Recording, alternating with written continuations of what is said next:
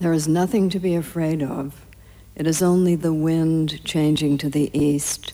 It is only your father, the thunder. Libres, la columna de libros de la Libre. Con Angie In this Morán. country of water, with its beige moon, damp as a mushroom.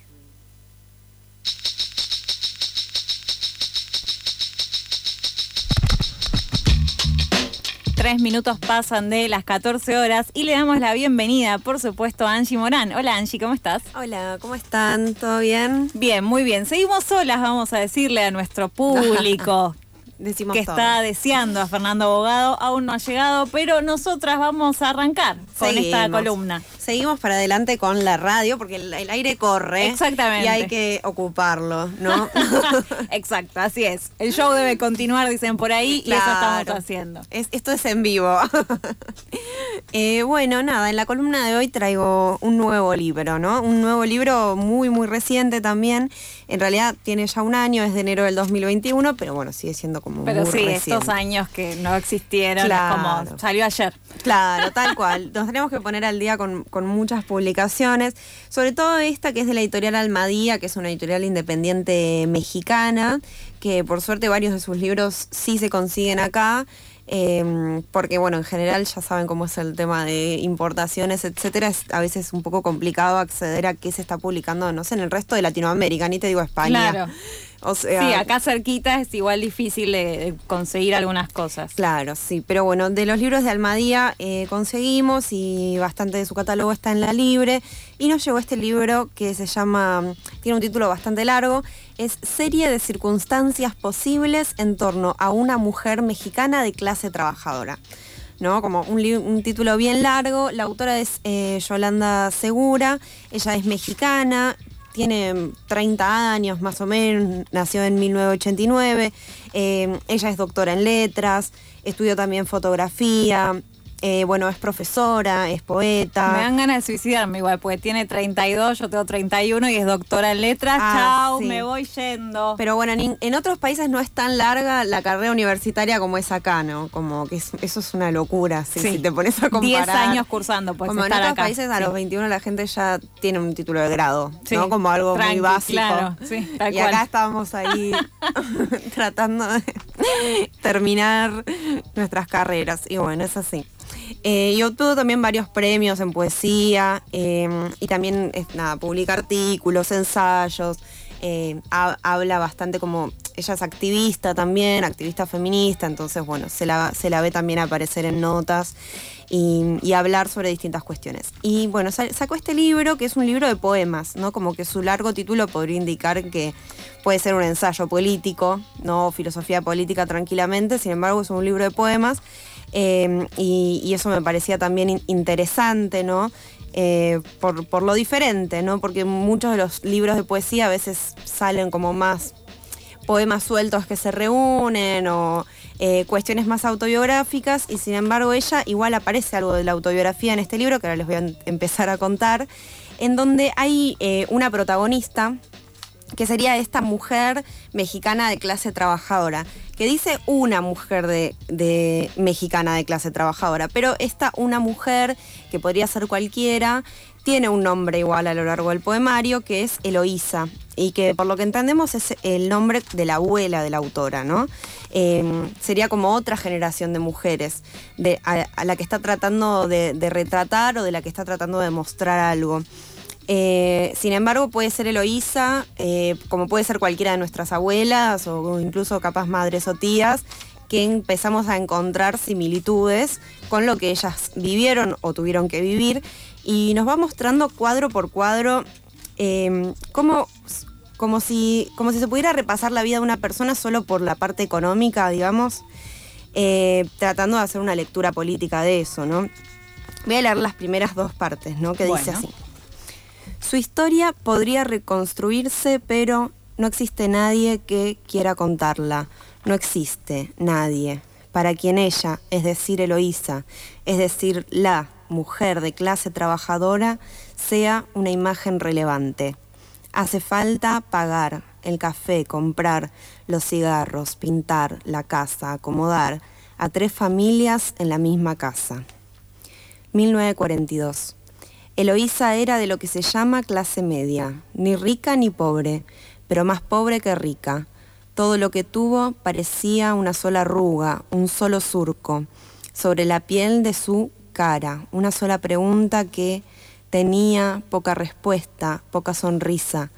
Si le hubieran dicho que había manera, si le hubieran enseñado, si hubiera aprendido a tiempo. Así arranca y después eh, con como si fueran imágenes en, blanco y negro, nos va retratando, a veces va poniendo como incluso los años de las cuestiones que, va narrando.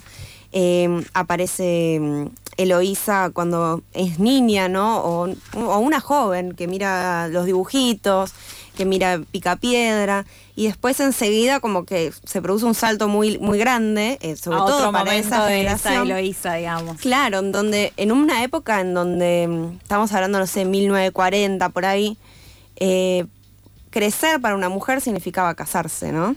O sea, e, ese era como muy joven. tu destino, claro, muy joven, casarte. Eh, y sin embargo, también em, empiezan a tener las mujeres como esta, esta doble obligación laboral que es seguir atendiendo la casa, los niños, los maridos, y encima también tener tu propio trabajo, ¿no? Como ser una mujer independiente, em, conseguir tus cosas, ¿no? Como que eso también ya, ya existía. Y, bueno, por eso eh, me parece que el poemario trata de retratar la vida como de Eloísa, pero también termina mostrando un poco la vida de un montón de otras mujeres. De otras mujeres. Sí, en el primer poema que leíste, en la parte esa que dice eh, una mujer criando tres casas o tres familias, como que ahí me parece que está esto que decías al principio de una parte autobiográfica, donde ella siendo nieta de esta Eloísa que suponemos, mm. em, bueno, esto, una abuela que tuvo su propia familia, después la familia de sus hijos que se quedan a vivir ahí y la familia de sus nietos que siguen viviendo ahí, y que también habla de esto, de una clase media que más cerca de la riqueza está más bien cerca de la pobreza, ¿no? Sí, tal cual. Y de hecho en un momento como que hace una reflexión, como que también eh, hay bastante retrato, ¿no? Como en, los poemas, como mostrando a Eloísa haciendo cosas o pensando en hacer las compras o en si el sueldo le alcanza y para cuánto le alcanza, ¿no? Como listas del supermercado. Eh, que, bueno, que son muy fuertes esa parte, y también hay una parte donde reflexiona de pronto el yo poético que nos va un poco guiando, y dice, por ejemplo, que su clase se llamaba proletariado, pero le empezaron a decir clase media, de cariño y por las dudas, de cariño y porque así la mantendrían contenta. ¿no? Como que es una crítica también muy aguda a lo que sería la, desigualdad social ¿no? que hay y a las estructuras de poder que, que instauran clases para nada, para mantener a la gente, digamos, tranquila, ¿no? Como. Claro, esta mentira que igual sigue, ¿no? Al día de hoy dentro del sistema capitalista, que somos todos clase media. Pero no, sos un trabajador que tal vez nunca pueda llegar, porque el sistema no lo permite, a tener cosas que tiene la gente de la tele, ¿no? Por decir un ejemplo. Sí, sí, tal cual.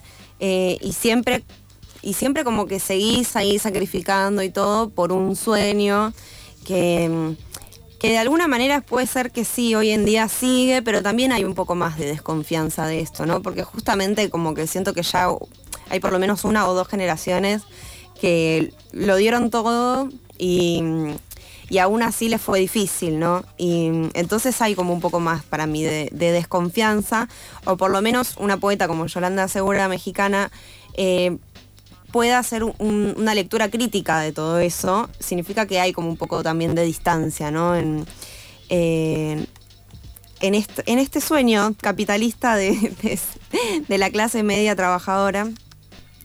Em, ay, ¿qué más iba a decir? Bueno, eso.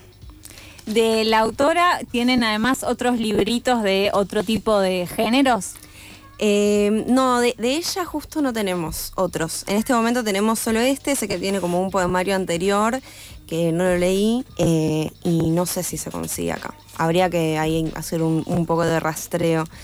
Em, pero, bueno, me pareció bastante interesante como por, lo diferente y, también por cómo te va mostrando cada escena en la vida de Eloísa, ¿no? De ella como siendo niña o teniendo como sueños, ¿no? De independencia, de como, bueno, si tengo un trabajo voy a llegar.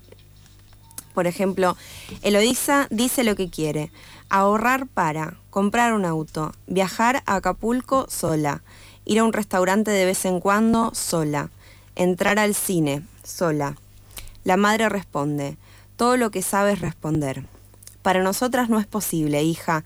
La realidad es esta, hija. Dice, lo que te conviene es esto, es aquello, es ser eso que no has querido. Flores, un vestido, algo de orden. Ella ha tenido varios novios, y este no es el favorito. Pero flores, un vestido, algo, algo de orden, un marido. ¿No? Como bueno. Este no es el favorito, es buenísimo. Sí. claro, ¿no? Como hay una cosa como de la madre también guiando a que, bueno, Claro, es lo no que tenés que hacer. No será el favorito, pero te trae flores y vestido, digamos, y el orden, ¿no? Como, bueno, es el camino que hay que agarrar porque tal vez Claro, ella quiere un auto viajar sola, ir al cine, ¿no? Como tener una vida como más de exploración, de aventuras. Y mm, sin embargo, lo que le dice la sociedad es como, no, bueno, mira, tipo, lo mejor que puedes hacer es ubicar a una estabilidad. claro. claro, aspirar a una estabilidad para, para nada. Después capaz que, qué sé yo, sos vieja, ya no, no te va a querer un marido, no sé. Claro, las caderas esas se aprovechan ahora, señora.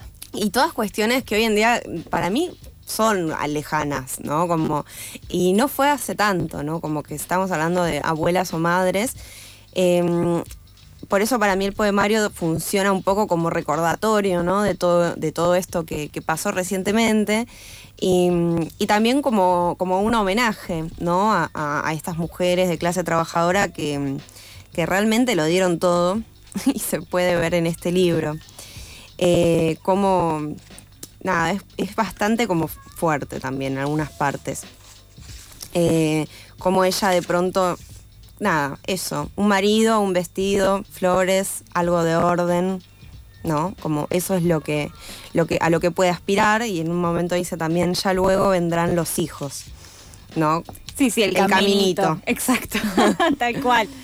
Sí, aparte esto que decías, ¿no? Como de, la doble opresión y esto otro que también hablábamos recién, de que es muy actual a pesar de que algunas prácticas como esto de casarse joven ya no se dan, hmm. pero la doble opresión y la triple también existen y se siguen denunciando dentro de los feminismos y dentro de otras eh, militancias también, si se quiere.